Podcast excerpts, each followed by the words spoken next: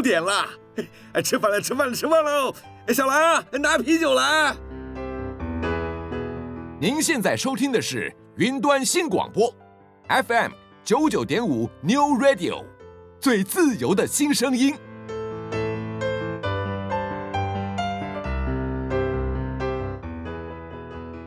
六点了，准时收听社会人，讲社会，说社会，阿 Sir 最会。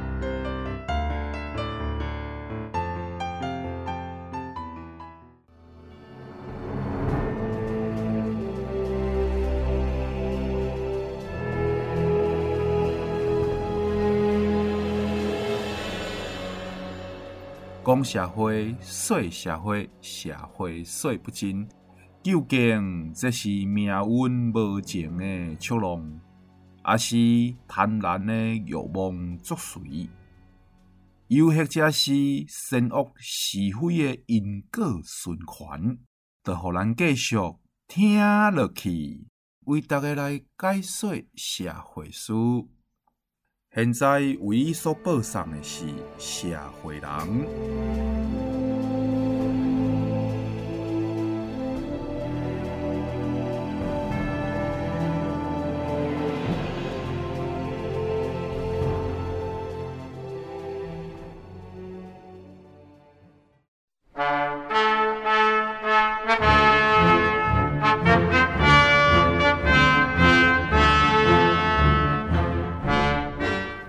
节目转播好代志，世情不太有怪奇。下日头咱若做完毕，闲闲拍开收音机，主持就是我阿 Sir，含万不过倾来二，行行家己有专门，过度即是生分钟，一生甜苦涩有我问，请听阿 Sir 会达人。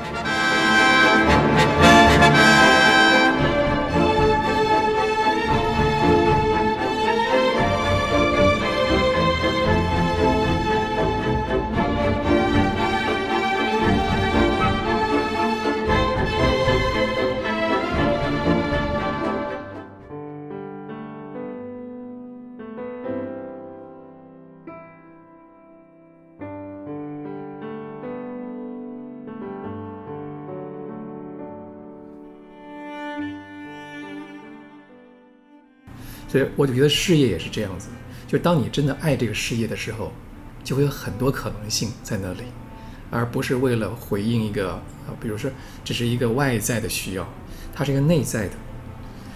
当你爱上一个人的时候，你会不断的有话说。是的，那个时候是那是诗一样。所以我觉得你已经具备了一个创业跟经营事业很好的一个基本条件，就是那个热度啊，那个热度，那个爱。那个热爱，那接下来就是你的本职，就是你对事情的想法常常有跳脱性的思考，啊，创意啊。其实创意怎么讲？创意是在既有的经验上去做一个调整。比如说，哎，你在日本料理店看到他把一个大的火车的形状变成一个小火车的形状，可以运送食物，是，就是把既有的。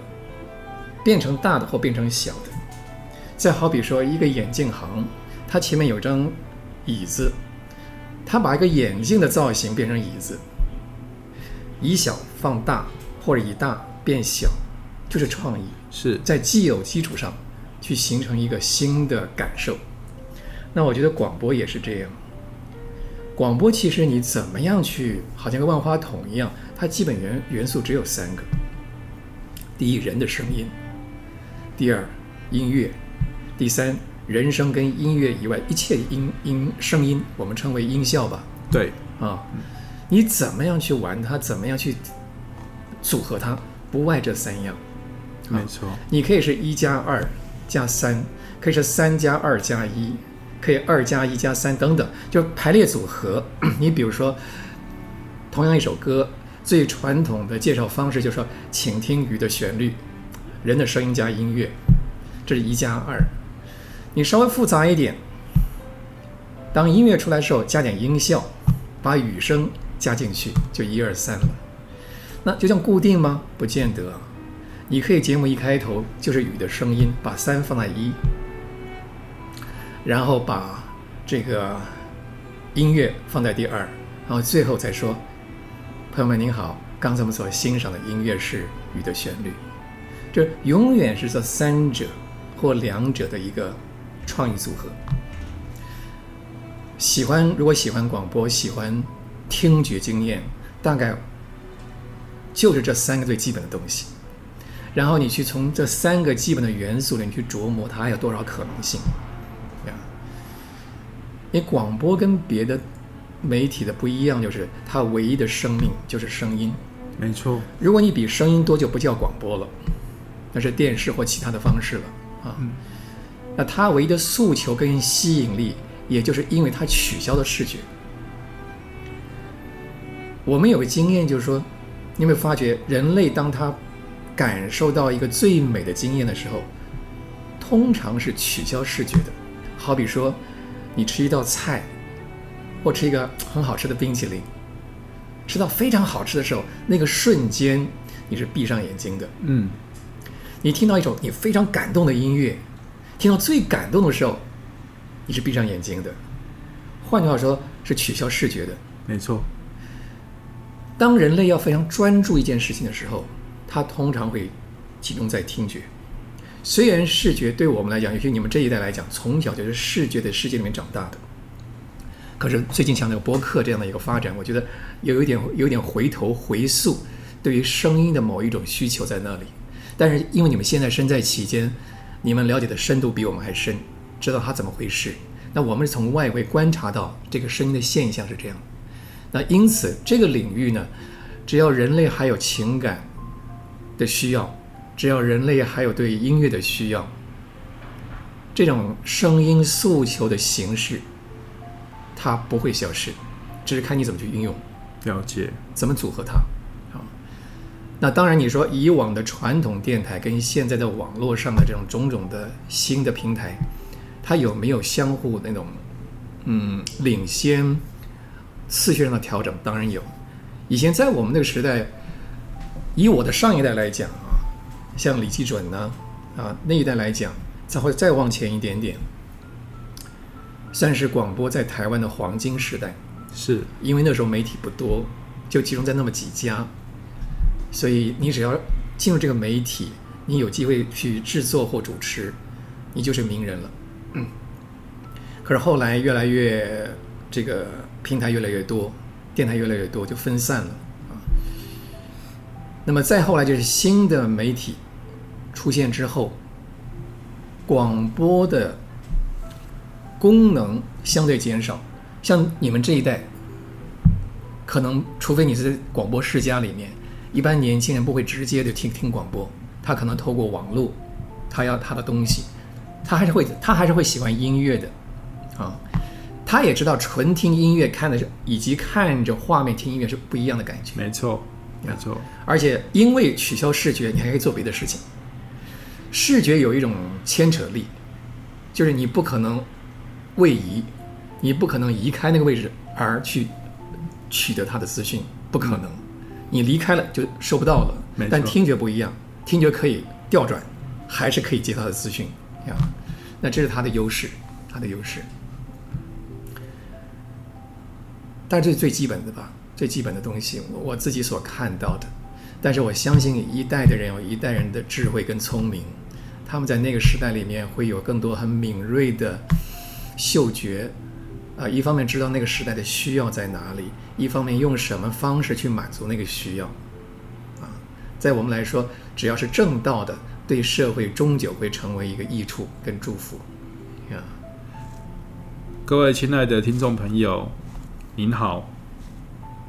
这么温润儒雅的声音，这么有智慧的一个说解，对于我们的琴声表演，还有我们的声音工作，有这么透彻的理解的，是我们今天社会人阿 Sir 会达人。为大家邀请到现场，非常难得。其实我今天是应该要跪着采访啊，但是我相信楚云老师是绝对不会接受的。没有错。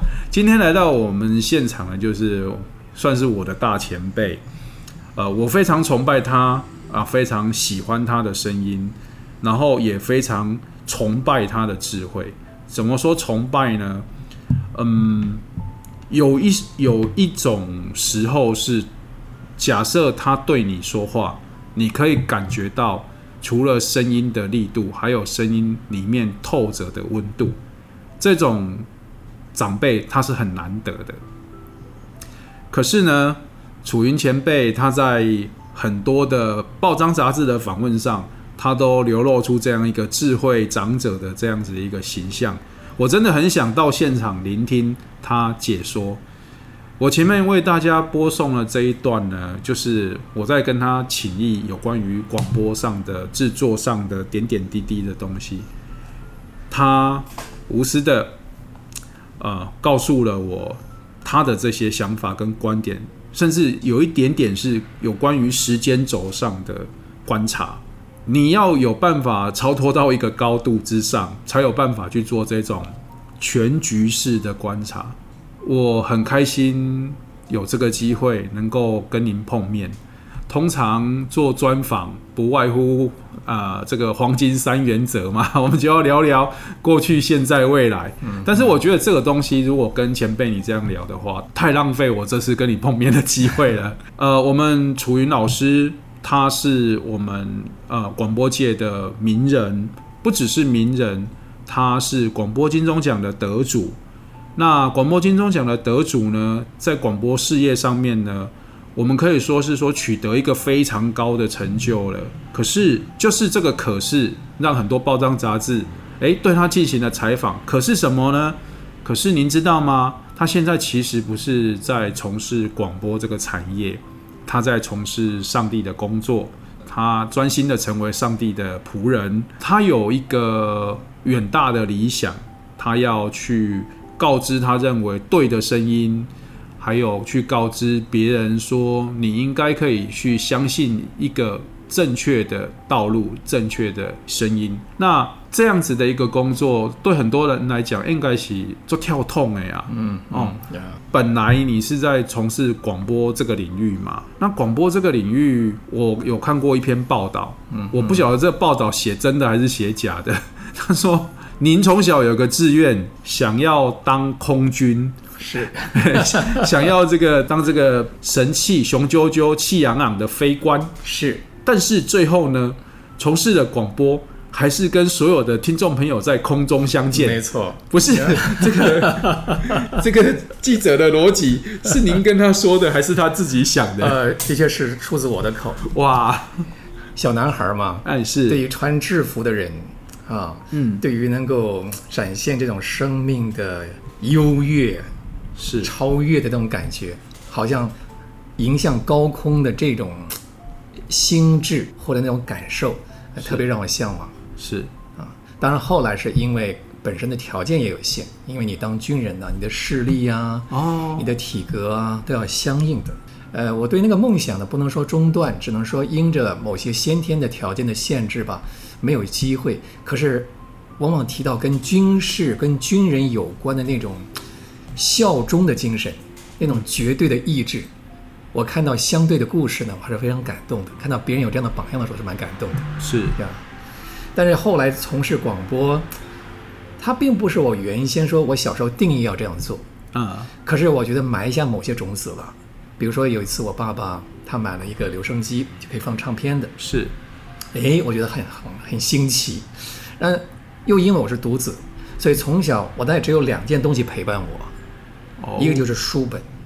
一个就是收音机，那我知道您的气质是怎么来的。真的我可能跟你有点类似，就是说，呃，因为我不知道你有没有兄弟姐妹啊、哦，我一个弟弟，啊、你也有哈，我比你更更绝对一点，就是我连哥哥弟弟姐姐妹妹都没有。是，那也因为这样，那形成了一个前无古人后无来者。我只能跟谁说话呢？我只能跟书本说话。哇！我只能跟收音机里面说话。其实还不是说话，是接收。是。所以后来有人说：“哎，你讲话有时候可不可以稍微白话一点？”哎，我以前听别人这样讲的时候，好奇怪，我讲话不白话，让你听不懂吗？后来我想了想，哦，可能是因为我幼年的时候啊，我根本没有弟兄姐妹可以讲话，我的语言形式很多来自书本的句型啊，有可能是这样，因为没有表达的机会。对对对对对。那但是那次有了这个留声机之后啊，哎，我忽然因为常常听广播的关系，就去模仿，模仿，好像自己拿了一个麦克风啊。在播音室里面，那一面放音乐呢，一面就说话，一面表达。还有一个印象就是，我听的广播节目啊，那些主持人，我觉得好了不起。为什么？因为任何一个听众的问题，他都可以解答。哦，好厉害啊！好像他是没有问题的，他是专门负责解答问题的。是是是。所以在我的印象当中，似乎一个节目主持人呢，后面是带着光环的，嗯，是非常完美的一个形象。我想，虽然我没有立志要成为那个职业，可是从小对于这个行业的那个人、那个形象是埋下去了，产生了兴趣。对，那也产生了某一种层面的崇拜的感觉。对，但其实在我受教育过程里面呢，呃，做老师以及写作，其实是我原先的心愿，因为我也独子嘛，没有太多环境去经历，就是上学啊。啊，就是看书啊，所以这两个角色，作家跟老师。那您知道吗？您的这个外貌的表征，的确是非常符合这两个志愿，真的真的很像，就是他就是一个气质，说不上来。如果你告诉我说楚云老师的人设，他是一个大学教授，哎，没问题，这没问题的，这就是 我觉得故事情节应该就是这样发展。对，就是太没有意外也不好。是，所以啦，我就说，就是老师他给我的感受就是说，他其实很有创意，他不弱他外表形象的这个给我们的感觉说啊，他一定是一个这样讲可能平面化一点啦，叫做哎没有意外，对，就想当然了，是是，对，但是其实不是哎，因为其实我看。还蛮多资料啊，包括您接受访问的时候，你生命里面的一些历程啊，还有你在解释一件事情，包括你连解释说你出去玩，你看到了什么，那给我的感受就是没有啊，就出去玩就上车睡觉，下车尿尿，还有什么就拍拍照嘛，对不对？但是你可以光是个玩，光是一个生这个生活里的一个一个片段一个经历，你都可以有一个道理。去诠释它，有一个角度去解译它，而通常你讲的道理跟这个诠释的角度，诶，我们还没想到，所以您本身其实就是一个很有创意的人。老实讲，跟外形、跟外表，这样讲是不礼貌，但是的确是这样子。对，其实因为说独子嘛，嗯，呃，按人以往的观念、刻板印象，独子会比较孤僻。其实呢，按照我们实际的主观的经历跟感觉来讲，我们比任何人都感觉需要友谊，都需要友谊，很乐于跟别人去表达我跟你同在的感觉，嗯，很乐意去分享我的所有，所以有时候会很专心去想一件事情，但是你要让别人去接收你的看法，有时候我觉得有两个前提哈。这跟以前的工作的创意的激发也有关系，就是你做任何事情或者说做任何表达，第一个想到说这样的表达方式别人做过没有？如果他做过了，你能不能做得更好一些？是啊。那第二就是他们没有做过，你能不能做这件事情？你能不能这样表达？从这两个角度，就是有的你会不会做得更好？然后你能不能做别人没有做过的？那我觉得创意对我来讲，就从这两个角度开始的啊。会训练你在思考啊，在呃策划啦各方面，可以有一个不一样的方式，找到属于你自己的路。其实我想很多事情都是这样，就对前一个经验的本身的反省再出发，它并不是凭空的，它也吸收前人的经验，但是呢，不受限于前人的经验。就像有一个一个美学家他说啊，有个画家呢，他要把中西的画风都融合在他的创作里面，怎么办？他本身是中国的画家，他去学西洋的技法。他说他的学习态度就是，一刚开始一切归零，然后让自己呢全心全力的、全力以赴的去打进去，然后呢再全力以赴的打出来。学习就是这样子，刚开始你看到别人的好优点，你要想说这是不是值得我来学习？是不是我要学习的？如果你定义了，好好去学。但学到一个地步了之后，要晓得不要只停留在这个范围之内，要离开它，抽离它，保持一个距离，找到你自己的路。我想，如果是这样的一种过程的话，通常可以留下一些比较不同于一些呃自己以往的或别人已经成就的部分，那也给大家一点新的创意的喜悦。哇塞！说实在的，这个已经是课程等级了。我今天不能说是专访我自己，呃，节目内容，说我取得一个节目内容而已啦。我觉得对我最大的意义，应该是说，老实讲，就是从从事广播工作，我没有什么讨论的对象，因为这个长辈会觉得，呃，我们还不够资格跟他讨论。其实我很高兴，因为我也可以说，我从事工作那么多年，除了我的。前辈，我的前辈，我的同辈，我最渴望看到是比我稍微年轻的这一代，或更年轻的一代，彼此有对话。因为怎么说，我当年自己刚刚进入这个领域的时候，我就好渴望，好渴望前辈多告诉我一点。是，但你知道，我那个年代从事广播已经接近了黄金期的某一种后段了。嗯，就是在我之前，他们有很严格的训练，长期的。可到我们那个时候呢，很短。大部分时间是你自己摸索，嗯，就让你去碰碰撞撞。对，但是我好渴望，有没有长辈可以多跟我讲一点，跟我多讲一点。那那所以很多时间是自己摸索。哦，那但是回过头来又很希望年轻的一代，如果他们觉得需要，我们也很乐意把我们的经验跟他们做分享。需要需要，是真的需要。对，因为其实老实讲啊，哈、嗯，就是说，当然社会也越来越多元。然后职场变化真的也很大，尤其是广播这个领域，呃，从所有的人都同样投注一种昨日黄花啦、夕阳工业啦，同样的语词灌在他身上之后，然后最近几年来声音的这个领域里面又突然出现了 Podcast 啊，突然出现了啊，比如说是 YouTuber 这样子的一个新媒体的冲击，哇，它有很多不一样的变化。然后搞得现在有一些长辈就突然间会跟我讲说，他、现在当然讲的比较鄙夷啦，比较难听啦，就是说阿猫阿狗啊，你会开口讲话，你就能做广播了，是不是？那我们当然也看到了很多，有可能他在某一个领域里面，可能他已经获得了一些名气成就，但是他在那个领域里面也有可能因为产生了一些呃可能困难挫折，他离开了原本的领域、原本的跑道，他来到了我们广播。他其实也做得不错，那我觉得说对啦，就如同前辈们讲的，说什么阿猫阿狗啦，什么呃，我们这边有点像是什么回收中心之类的。可是人家事实上也是给听众一个很好的一个聆听的体验嘛，带来了不一样的视野跟风景啊。我觉得每一个产业或许都可以彼此对话，嗯嗯，彼此了解。然后彼此产生改变，所以我很喜欢。其实我也很珍惜能够跟所有前辈有对话，聆听他们对于声音工作有没有什么样的想法，能不能给我一些启发，甚至可不可以给我一些教训，给我一些教育，让我再知道说我还有什么地方不足，我没有去看到、探索到，我是不是还有什么东西可以把握得更好？其实我们是很渴望的。我真的也是很想跟楚云老师说，就是说广播这个领域里面，还是有很多像我这样子一个磕磕绊绊，然后懵懂无知的人，真的很希望聆听到比较正确的声音、正确的方向。我觉得听你说到现在，你的个性、你的态度，你会成为这个领域的祝福。嗯，将来有一天你也会成为前辈，因为一定一定有后辈会起来。是。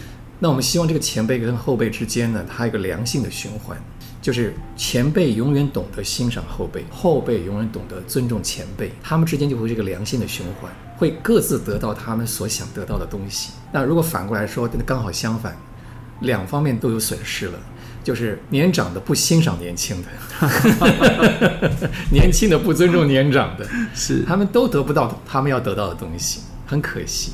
嗯，所以我觉得这个这个心境哈，这种这种态度其实蛮好。其实一点点都好，也不要说呃花多大力量，一定要全面性的多少的交流。即使有那样的一个心态，你知道年纪大之后，他会有一种倾向，就是好像自己边缘化。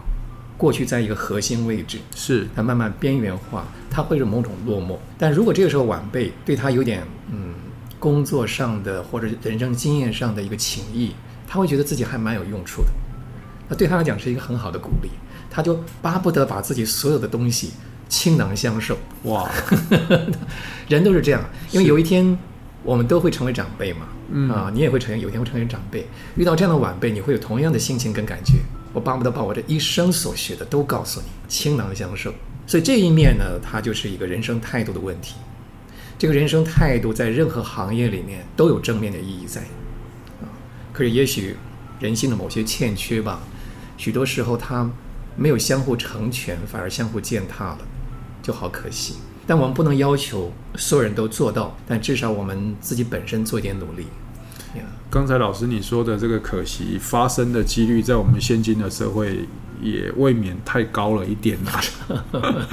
但我但是我们没有要去评价说什么社会风气怎么样啦，因为很多事情其实能够反求诸己，反而是更好的。那我也希望透过这个社会人这个节目呢，为什么我要去采访各行各业的所谓的达人、匠人、职人？我希望看他们的想法，听他们的精神，这些东西能够呈现给听众的到底是什么？而不是说我们要去模仿人家什么职业的 know how 啦，或者是我们要去呃听听人家每个职业都有什么酸甜苦辣啦。我相信不止职业有酸甜苦辣，很多人过一生每天眼睛睁开就有他的酸甜苦辣了。呃，有的人眼睛睁开的时候是被孩子的哭闹声吵醒的，有的是被催债的电话声吵醒的，有的是被信用卡催债的声音吵醒的。所以，呃，但每个人都有酸甜苦辣。但是如果摒弃这一些，我很想问老师说：老师，您认为工作的意义是什么？我们先想说，如果人没有工作是什么？嗯，对，人没有工作。如果你问我们这个世代的，我们就会跟你讲说。哎，没有，我们这个时代还好，我们这个时代顶多只会讲说，哎，努力不一定会成功，但不努力就会很轻松。哎，对。但是如果你再问更年轻的世代，他就跟你讲说，不工作，不工作就是我梦寐以求的生活啊。能够说这话，是因为他周边的资源都还充足的时候，是，是他不于缺乏。是，我想工作其实本质的最核心的意义就是激发潜能，激发潜能，激发潜能，去让生命呈现一部分。你原先不知道的部分，如果不授予你外在的这些要求也好，这个使命也好，任务也好，你大概不太容易让自己去，啊、呃，有这种勉力而为的部分。我们比较会任性，任性也可以成就一些事情的，但是它有它的极限性。有时候生命要超越那个任性所达不到的部分，那就需要激发。是，本来你给我一样工作，我觉得不太可能。但是我实际去做时候，发觉我竟然可能，而且我做到了那种喜悦。那这种过程只有在工作里面才可以体会到。当然，人生不能只有工作了，工作跟休息它是相辅相成的。过分的休息太闲不是好事情。第一，人会胡思乱想，因为他没有没有聚焦的东西。是，那他的生命只是在消耗，在消耗而已。那就把每一天过完了，过完了。对，对你玩到最后就不知道人生意义在哪里。比如说，你如果十几岁就拥有所有财富了，那人生还为什么？你好像已经没有目标了嘛。我觉得人生有点限制是好的，嗯，因为有限制之后，你才可能去聚焦某些事情，你才可能寻求突围。人生就怕四个字嘛，叫浑浑噩噩嘛。啊，就无所事事嘛，是。啊，失焦了嘛，是。啊，所以有时候需要去看看世界上别人的经验或别的社会，比如说你要如果到印度去，你看看他那个街道上有一些那种游民啊，已经过到人不像人的生活了，嗯、你再对照一下自己环境，你发现我的资源太充足了，是。太充足了，那些人只为最基本的生存而活着，像动物一样，有时候我们需要一些观察，是用对照里面显出它的意义。嗯嗯嗯，所以我说，什么叫定义呢？定义就是先否定它不存在的可能性在哪里。你说说为什么要工作？那我先说不工作呢？好，那你说不工作更轻松？那好，如果天天让你吃糖，你会觉得甜吗？我会得糖尿病。其实哈，人的生命很需要调节性、节奏性。对，对，对，你比如说呼吸这个词，它包含两个动作。一个叫呼，一个叫吸。叫你一直呼，你受不了；叫你一直吸，你也受不了。嗯，我们对嗅觉也是一样，一直让你闻香的，你到最后没感觉；一直问你让你闻臭的，你也没感觉，而且你也受不了。一天二十四小时让你让你是快乐的，你也受不了。我需要安静了，都是悲哀的，我也受不了。就是人在悲喜呼吸动静之间找到他生命正常的规律，那个规律对了，那个次序对了，这个生命会自然发展。为什么要看医生？就两个字嘛，失调。什么叫失调？那个原有的次序失去了，该慢的它快，该快它慢了，该有的它没有，该不该有的它有了。老师，我觉得啊。呃，我必须跟这个所有听众朋友承认一件事情。其实呢，现在这个时候，我应该在这个课堂上听老师上老子课啊，因为我翘课了，所以我觉得跟楚云前辈见面的几率，比我跟聆听李耳的教义还要来得重要。但是我突然间有一个。这个觉得很奇特的联系，就是前辈的思考的方式还有想法，其实跟道家老子 其实是很贴近的。因为道家讲道嘛，是道就是一个宇宙的原则，最后的终极原则。是啊，那如果说有什么不一样，是因为其实哈，我在小学五年级呢，我就开始去买哲学的书。我不见得看得懂，但是我好像觉得，哎，我跟别人不一样，我可以深层思考一下。您小学五年级就买哲学的书，我小学五年级就是得到了人生的第一本《水浒传》哇，然后这个而且还是那个线装书啊，是是是，焦急的翻《金瓶梅》，焦急的翻就是、嗯、是就是西门庆那个章节，从头翻到尾，哎，怎么不是应该有这一章吗？怎么没有？对啊。这个是我的对于呃章回小说初体验，但是没想到您在小学五年级是买哲学的书，这就看得出我们自己。而且我在大学的时候，我考进的系就是哲学系。哲学系，哎，虽然后来转了历史系，但是只要跟文有关的文史哲我都喜欢。文史哲不分家啊，对，基本上是不分家呀。但是我也感觉，就是人的学问里头，它累积成一种知识，比如说哲学来讲。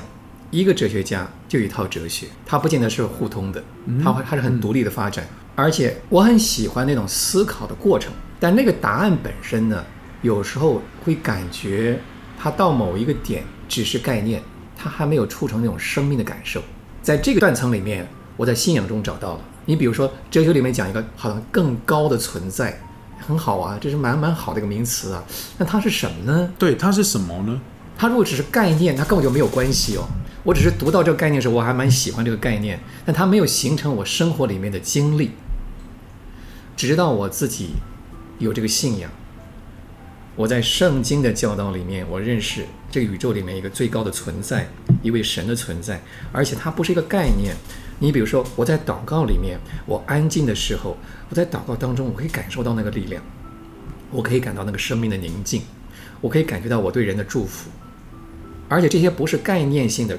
是我祝福一个人之后，我看到这个人的改变，我看到这个人他生命的一个良善方面的一种一种表现，就很多经验累积说，原来我所信的它不是一个抽象的东西，它是抽象，但是它在抽象里面可以进到具象里面，成为我的生命经历。所以前面的哲学我并没有放弃，就那种思考的习惯没有放弃，但是哲学通向哪里去很重要，你最后的终极在哪里？还是停留在一个岸边，只是一个概念当中。那对我来讲，这两者衔接起来了。我到了岸边，然后有艘船让我渡到彼岸。我发觉这过程很精彩。老师，您说您有在这个思辨的过程，就曾经思考过有关于如果更高的存在，或我们讲人的自我实现，嗯，可以实现到什么样的一个层次跟领域？嗯嗯。然后后来你在宗教里面，你在信仰里面，你找到了答案。那现在这个答案也变成是你的职志了吗？是，对。我们在做广播的时候，我记得我父亲告诉我的就是说，广播最幸福的事情是你能够说你想说的话。当你能够自由的说出你想说的话的时候，其实你是幸福的。那我想要问老师一件事情，就是说，我们都知道，其实我听过您的名字，一定都是从广播这个领域，因为您的声音、您的节目、您的主持的风格，这是呃，算是我们晚辈都会讨论的。您的这个工作的这个成就，已经是一个算是我们教科书级别的。不敢，不敢。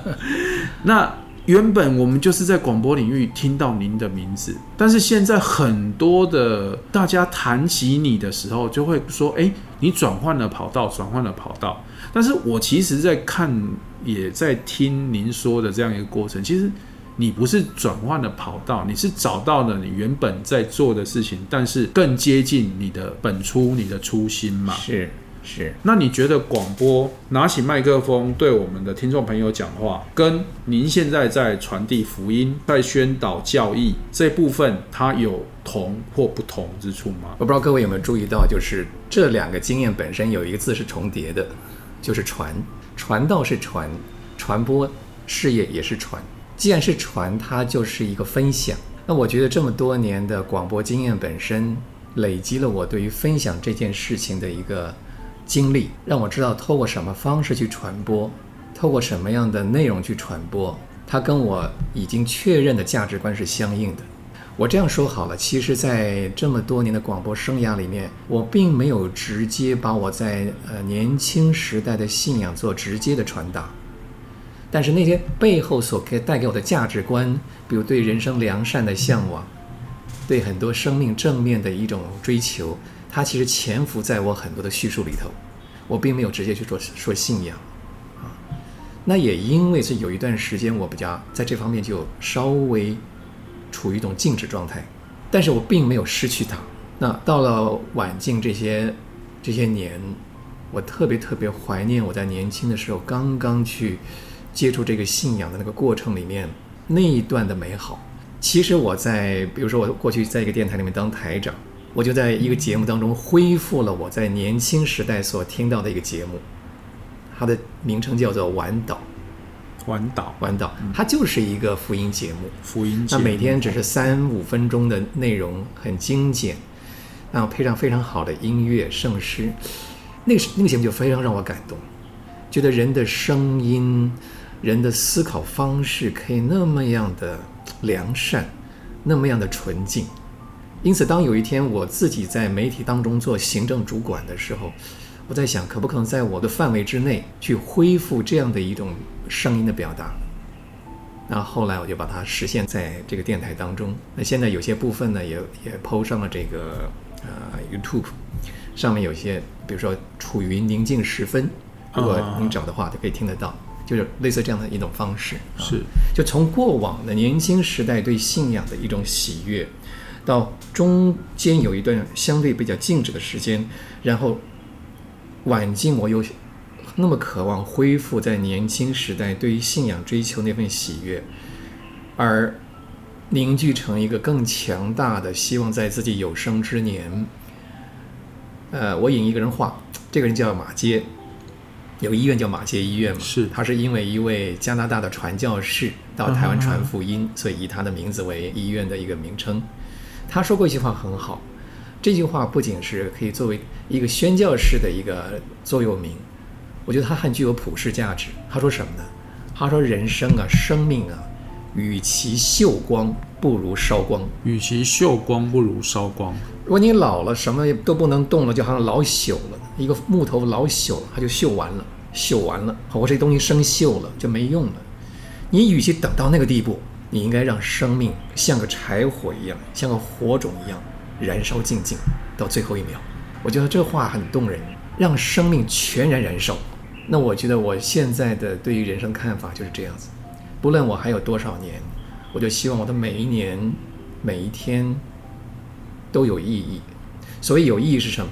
就我们信仰来讲，就是我们活在这个世界上，我们可以成为人的祝福，对人有帮助。而我们对人有帮助，对人祝福。对我们来说，就是荣耀上帝，这也是他给我们恩典的一个最大的原因。因为如果我们相信他是一个爱的存在，他就乐意祝福给别人。他祝福人的方式，除了他直接能够行一些奇迹之外，就是透过我们人去表达人跟人之间的良善，人跟人之间的祝福。那这是我的心志，就到目前。其实你要说有什么改变，并没有改变。跟我年轻时代的向往是一样的，只是越到这个年纪呢，这种想法它的凝聚度越来越强。这就是我目前的处在的一种生命状态。老师，如果说我要帮今天我们这样子的一个访谈的内容下标题啊，嗯嗯，我脑中突然浮现过一个标题，叫做“呢楚云老师跟您说人生正确燃烧的方式”。其实我蛮喜欢“燃烧”这两个字啊。我我们有很多燃烧自己的方法，是，是，但是其实光是选择燃与不燃。就已经是一个人生的一个很大的课题了。嗯嗯，我们不用上升到牺牲这两个字啦，嗯，就是光是简单的付出啊，付出啊，协助、帮助、导引，是，就有很多人选择，嗯我我我不要，还有我不想，我我怕热，我不喜欢燃烧。其实哈，我常说广播里面很重要是语言，是语言是什么？语言就是温度，温度。对，你想嘛，有时候。你不会找街上的人来谈话，但是你会拨个电话、拨手机，然后跟一个朋友通讯。你为什么需要这个东西？因为当你拨通这通电话的时候，有个声音进来了，那个声音是你熟悉的，那个声音带着温度，给你光，给你热，即使是一点点，你都会受安慰。所以，其实广播人也不要轻看自己的工作，有时候你就是很善意的去解答一个对方的问题。对他来讲就是一个很大的安慰了。我永远记得我小时候听广播得到回应的结果。我能够从事广播，跟我的喜欢听广播也有关系的。我记得有一次就是呃，我写封信给主持人，小时候几个月没有回应。有一天忽然回应了，我好高兴。他写的字写得很工整，虽然不长。哦，他回信给你。他回信啊，那个年代是会写信的吧？哦，啊，是是是。我们现在已经不知道这个，就是你现在问年轻人信是什么东西？很那很古典了。他会告诉你说信，哎，你说的是五月天的阿信吗？所以那个那个感觉很深刻。嗯啊，当然还有一个很有趣的经验，就是当年呢。听一个歌唱节目，歌唱节目呢，你听完之后，他会设一个题目，你回答，回答的话会抽奖。啊啊，对。那次呢，我就哎，我就回答了，抽奖了，因为收音机里面报出我的名字，哇，好高兴啊！那头奖啊，头奖是什么？从台北坐飞机到台中。从台北坐飞机到台中，那是不得了的事情了。那那时候的奖项，这个不得了，那不得了的事情。对，然后那一次是我跟我父亲生平第一次，对我来讲第一次搭飞机，哇，好棒哦！那是很好的印象，而这个经验来自于广播。好棒哦！但是现在如果假设我们电台要送人家 搭飞机，可能没有人要搭，那除非到欧洲去。哦，对对对，有可能要欧洲旅游，然后现在还要再多搭配一个行程，就是帮他自费打疫苗。啊，是，对，现在出国还要打疫苗。对啊，那其实我觉得就是老师刚才讲的这一段呢，我觉得有一个很大重点，就是您是带着善意在做事情啊，你是带着一个善意，你说啊，我。做广播啊，我做广播，我只要本着我的良心，本着我的善意，对我的听众，我就可以有所得嘛，一定会有所得。可是其实这个东西在现在这个社会里面，我们也不用去大声疾呼说找回来了，但是它的确是被遗忘了很久，就是很基本的善意。是是，带着这个东西，我永远都记得，我有一个也是声音表达的老师告诉我说。其实你知道吗？你带着笑容说话，听众是听得出来的。对，我绝对认同。对，这也就是已经也扣紧到您刚才说的温度嘛。嗯嗯。啊，为什么我拨一通电话出去，我听到了我熟悉的声音？其实那个温度是让我重新跟这个地球产生了连接。嗯，我存在，是我存在。我存我存在这个空间。我说我存在，那存在吗？不存在啊。要有人认识我，要有我认识的人。我在这个时空里面有了定位，我存在。那我们做广播最棒的就是像老师刚才讲的这样子，我们传递的是一个温度。那我今天找到了这个温度，我听到了这个声音，回到了所有我们做广播的所有人的的初心，我们就是在找这个东西。我们很简单的就是要带着善意，我们很简单的就是要带着笑容。我们很简单的就是要传递温度，是，对。那我其实蛮开心听到老师您说这些事情给我听，因为我知道，不论是在广播这个领域，不论是在传道这个领域，您说都有个传，都是有个传播的这个传。那你在传播的东西，一直保持的它的形态都是善，这件事情很棒，很了不起。如果不是怕爆音，我很想鼓掌。那是因为在你的灵魂深处，对于生命的良善本身，有一种某种共鸣。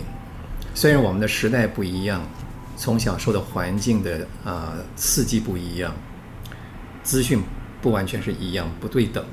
可是我觉得人性的深处某些东西它是没有改变的。人要爱恨被爱，这个需求是不会改变的。嗯，人对于良善的那种渴望不会改变的。虽然我们经历到很多的负面东西会影响我们，但是当一个人静下来的时候，你还是发觉有些东西来自正向的、良善的会感动你。嗯啊，而这部分是非常珍贵的。其实我永远相信这件事情。那这我对于楚云老师的专访的。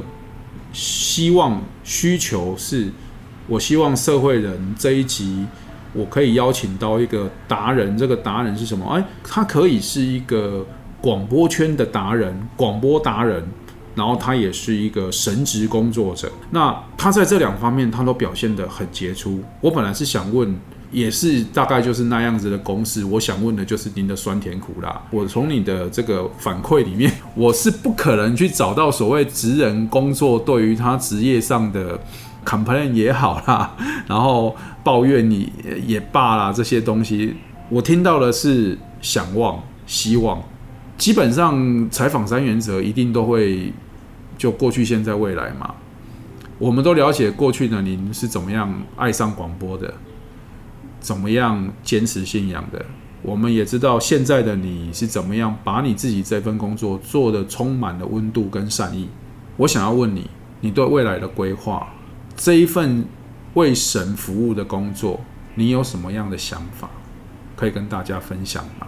如果我们已经找到生命的主旋律，嗯，这个旋律是会一一直存在。只是话，它会增加一些，比如说副歌的部分了，或者是不是再再唱一节，再唱一节，等等。那人生对于未来，我们啊不可能具象迷疑的都知道它会怎么发展，但是它原则是存在的，它的规律性是存在的。就是如果你这样，它通常会有这样的结果；如果你那样，会通常会有那样的结果。嗯，那我们就抱这样的心。我觉得生命里面除了生命力的。这种活力之外，还有一个能力很重要，叫适应力。叫适应力，就无论发生什么状况，我都准备好了。哇！当然，这不是一下可以达到的，可是你必须有这种心态，就那种生命的饱满度或者包容力，是我们一直可以去学习的。而他的确有这种能力的存在，只是我要一步一步的去显明这个部分。老师，你相信有这种能力吗？我们人真的有这种能力吗？有啊。只是我到达什么程度而已。你比如说，我这样说好了，那你说你你你有信仰跟没信仰有什么差别吗？好，对我来讲，比如说过去我如果还没有信仰的时候，我对一个人发脾气，我即使发完了，我也不觉得对你有对不起，我不会这种感觉，因为我觉得你你是做的不好嘛，你就是对我的你这个态度不对嘛。可是现在如果碰到相同的情形、相同的情境，我可能还是会有情绪上的反应，甚或有时候我就指责你了。但是我指责完之后，我会发觉，哎，我刚那个话有点太重了，我就立刻说啊，对不起，刚才我的语气不太对，请你原谅。也就是说，那个生命呢，回到那个善的源头的速度变快了。我听懂你的比喻了。我们都会回到那个源头，只是有的人慢，有的人快。对对对对对。生活有时候他不回去也可能。为什么有时候人变得非常暴力？他就抗拒那个部分。那有点像橡皮筋嘛，弹性疲乏。对。你说人是不是都有良心？是有，但那良心还不够，因为人会抹杀良心，就它里面有那个声音，有那个呼唤说你不对，不该这样子。可另外一个力量拉扯说没关系了，过去了。哦，现在那个声音都很巨大。是哈，对对。所以圣经当中有一个使徒叫保罗，叫使徒保罗，他写了很多书信。他有句话蛮经典的，是描述人的苦况。他说：“立志由善为得我，行出来却由不得我。”他说：“我真是苦啊！谁能救我脱离这取死的身体呢？那就是生命的困境。它里面有两个声音，一个像善，一个像恶。那在信仰当中，就说，其实你不要那么辛苦，你要认识你自己。你如果是马的生命，就是马的生命；是老鹰的生命，就是老鹰的生命。你马再快，你不是老鹰，你就不会飞。除非另外一种可能。”换一个生命，或者另外一个生命介入你了，你可以飞了。你用原来的方式，你飞不了，所以你很渴望飞，你非要顶多到天花板就飞不上去了。你有飞的动力跟欲望，但你发觉这不是我的生命。信仰就跨越这个部分嘛，跨越这部分。比如说今天我的访问，我觉得你的访问的你的最大的长处是什么？就你很能够导引。你很能让对方想说他想说的话，这已经是一个了不起的主持人的他的功力跟他的态度。老师，你别惹我哭。真的，主持人呢就是两个工作，一个导引，一个截止，是这两个都要做到。是，当对方还没说话的时候，怎么把那个话引出来？当对方不需要说那么多话的时候，到此停止。啊，动静之间拿捏的拿捏拿得准，我觉得一个是你的多年的经验，一个是你的个性，这方面做得非常好。谢谢老师。所以今天我觉得上帝把你放在这个位置啊，从我们角度来看，他是一个很好的选择，很好的选择。那我现在身为一个传道的一个角色，我想我跟一般的朋友接受你采访，可能还有一个不同就是。今天来之前，我先为你祷告，我就希望你从这样的我们的互动里面、访问里面，你是一个蒙祝福的生命，让这个本身的访问过程也能成为人的帮助和祝福。所以，我们就好像生命对我们来讲，常常有一个调弦的过程。我常说啊，一个音乐家呢，他上台演奏之前呢，不能太匆忙，他必须在后台先做一件事情。把弦给调好，再上去演奏。如果你匆匆忙忙的上去，弦也不调，你的演出会走样，会走音。这就是信仰对我们的帮助了。就是任何事情在到位之前，它有个前置作业。那个前置作业是让整个生命的位置到达一个相对比较好的一个一个状况，然后再出发。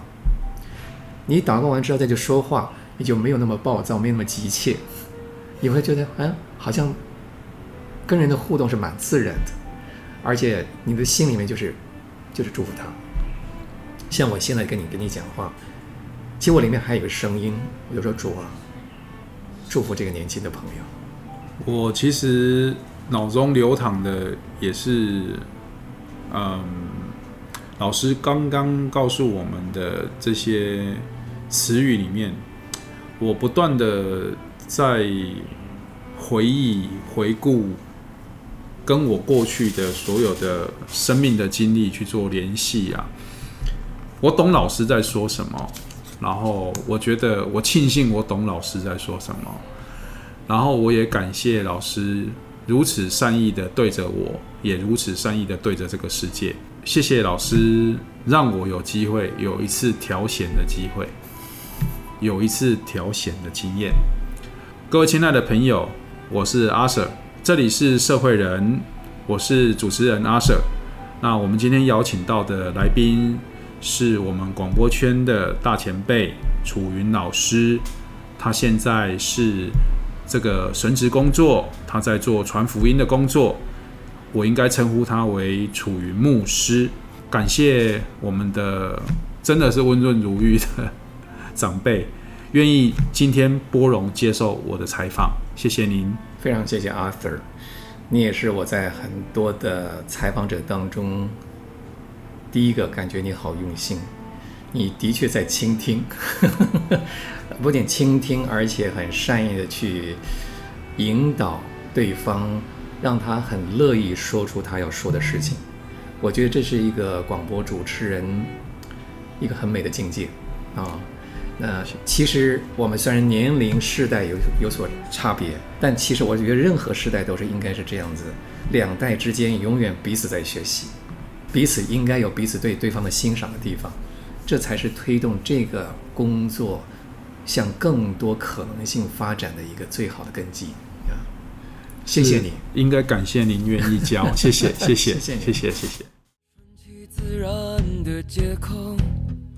像森林般围绕着你我，消极的笑着，痛快的哭，生命真的很难形容。顺其自然的回答，你要喝咖啡还是泡茶？